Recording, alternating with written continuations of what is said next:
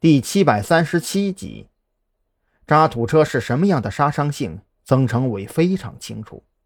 在孔森这件事之前，已经有过无数起因为渣土车超速超载而引起的恶性交通事故。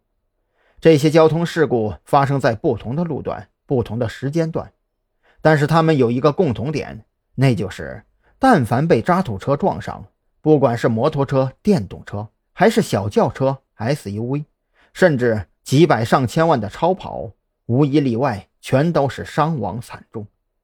而眼下这起车祸，按照发小的说法，和孔森同乘一辆车的张扬竟然屁事儿没有，这简直是天方夜谭呐！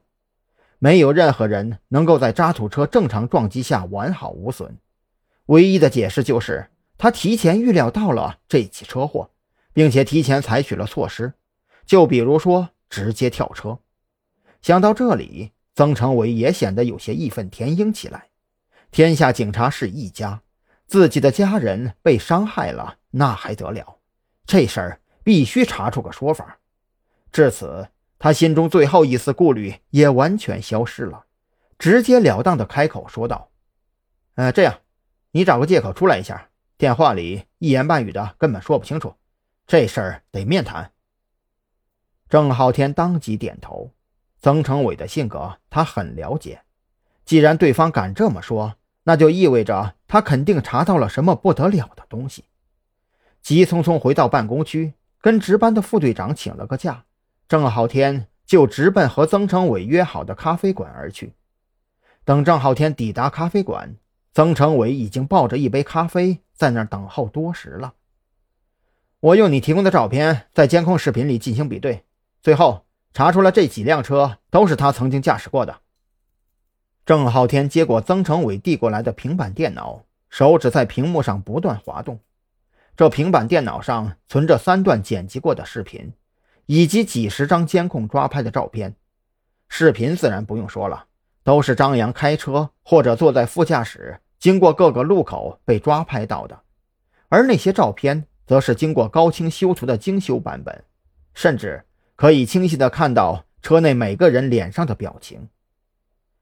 重点是这两张，那个男的我认识，是山南市白家的白若轩。从照片里看，他跟这个张扬的关系可不浅啊。曾成伟啧啧称奇，又抬起手指着另外一张照片。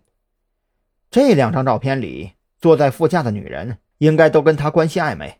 注意看，这俩女人脸上的表情，不是我跟你吹，能坐在副驾露出这种表情的，基本上不是情侣就是情人。郑浩天一边听着曾成伟的喋喋不休，迅速划过一张张照片，很快就翻到了最后一张。这是一份地图，和各大导航软件上的地图有些区别。曾成伟在地图上用不同的颜色绘制出了很多条线路图。最后那张图就是这个张扬驾车去过的地方。因为有很多路段的监控探头还是老式的设备，而比对系统只能比对高清图片，所以这份路线图上标示出来的，并不一定是他去过的所有路线。曾成伟见郑浩天一边翻看着照片，一边皱起眉头，不由得开口解释起来：“根据我的对比发现，这个人最常去的地方有两个，其中一个是这个院子，另外一个就是这个市郊的小区。而且除了第一次去这个小区之后的数次，都是换成了民用牌照的伪装车辆。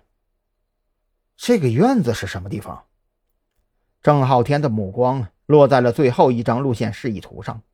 他曾经跟踪过张扬来到那处小院，却是始终没弄明白院子里到底是什么地方。